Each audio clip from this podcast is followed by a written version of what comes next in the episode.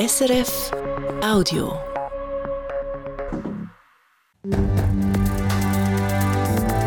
SRF 1, jetzt mit dem Regionaljournal. Regionaljournal Zürich Schaffhausen. Als erste Schweizer Destination. Zürich will sich in Sachen Nachhaltigkeit zertifizieren lassen. Und gegen Luxussanierungen. Eine Zürcher Initiative, die teure Wohnungssanierungen verhindern will, kommt zustande. Am Mikrofon Nina Töni. Das letzte Jahr war für Zürich ein Rekordjahr, was den Tourismus angeht. Noch nie haben so viele Leute in Zürich übernachtet. Wir haben gestern darüber berichtet. Jetzt wird sich Zürich Tourismus beim Thema Nachhaltigkeit verbessern. Zürich soll als erste Destination der Schweiz ein Nachhaltigkeitslabel bekommen. Elisabetta Antonelli. Göteborg, Oslo, Kopenhagen. Die drei Städte im Norden von Europa haben Zürich etwas voraus. Sie sind in der Rangliste der nachhaltigsten Reiseziele auf den ersten Platz. Zürich schafft es auf Platz 12 von weltweit rund 100 Städten.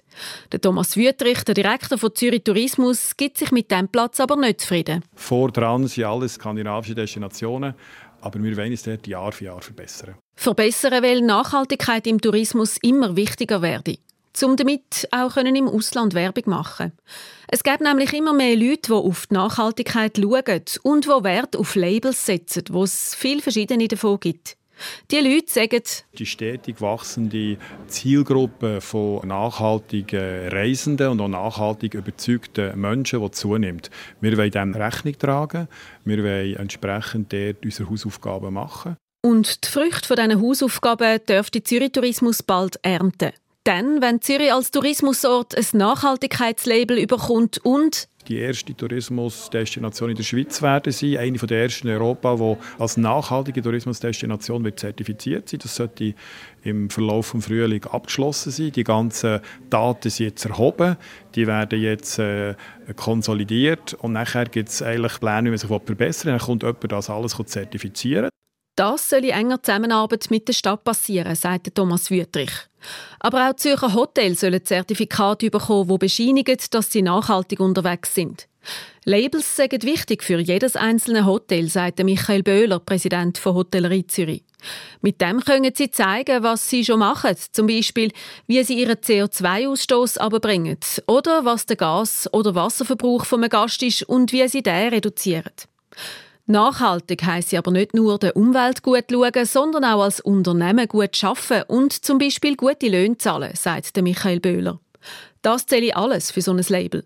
Zum so eins zu bekommen, gäbe es zwar Aufwand. Viele haben immer ein Respekt davor, das überhaupt aufzubauen, die ganze Arbeit, weil es ist auch Arbeit dahinter, um so ein Zertifikat zu machen. Aber wenn sie dann sehen, wie einfach das ist, erstens, zweitens, was sie schon alles überhaupt machen, wo sie schon auf einem Level oben sind, wo sie gar nicht denken, das ist das Erfreuliche. Das Level müsse hoch sein, weil der Michael Böhler ist überzeugt, Nachhaltigkeit werde immer mehr zum Standard. Das sieht man zum Beispiel auf der Buchungsplattform Booking.com im Internet. Dort suchen die Leute immer mehr nach Labels. Und darum wollen sich auch die Hotels in der Nachhaltigkeit immer mehr verbessern. Zürcher Gemeinden sollen gegen Luxussanierungen vorgehen können. Die Initiative, die das fordert, ist zustande gekommen, wie es heute im Amtsblatt heisst. Der Mieterinnen- und Mieterverband, der SP, die Grünen und die Alternativliste haben die nötigen 6000 Unterschriften zusammengebracht. Die sogenannte Wohnschutzinitiative will, dass es für Investorinnen und Investoren weniger attraktiv ist, Häuser bei teuren Sanierungen leer zu künden und nachher viel teurer zu vermieten. Dafür sollen die Gemeinden Vorschriften machen, zum Beispiel wenn ein Haus abgebrochen oder umgebaut wird. Der Hauseigentümerverband hat schon länger angekündigt, dass er die Initiative bekämpfen will. Wer im Entsorgungspark Wedischwil Glas, PET, Alu oder Karton fortschmeißen will, muss eine Gebühr von 5 Franken zahlen. Die Massnahme ist nicht bei allen gut angekommen. Im Vorstoß fordert darum jetzt die SP, die Grünen und die Grünen Liberalen, dass die Einwohnerinnen und Einwohner von Wedischwil Gutscheine bekommen mit denen sollen sie eine bestimmte Menge gratis können entsorgen Die Stadt Zürich mache das schon und dort funktioniert das gut. Solche Entsorgungsgutscheine würden helfen, dass die Leute Gebühren besser akzeptieren würden, schreiben die Parteien. Jetzt muss der Stadtrat darüber entscheiden.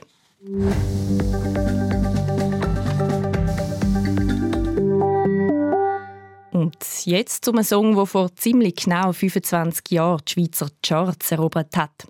Schon vorab Entschuldigung, wenn Sie den heute nicht mehr aus dem Kopf bringen.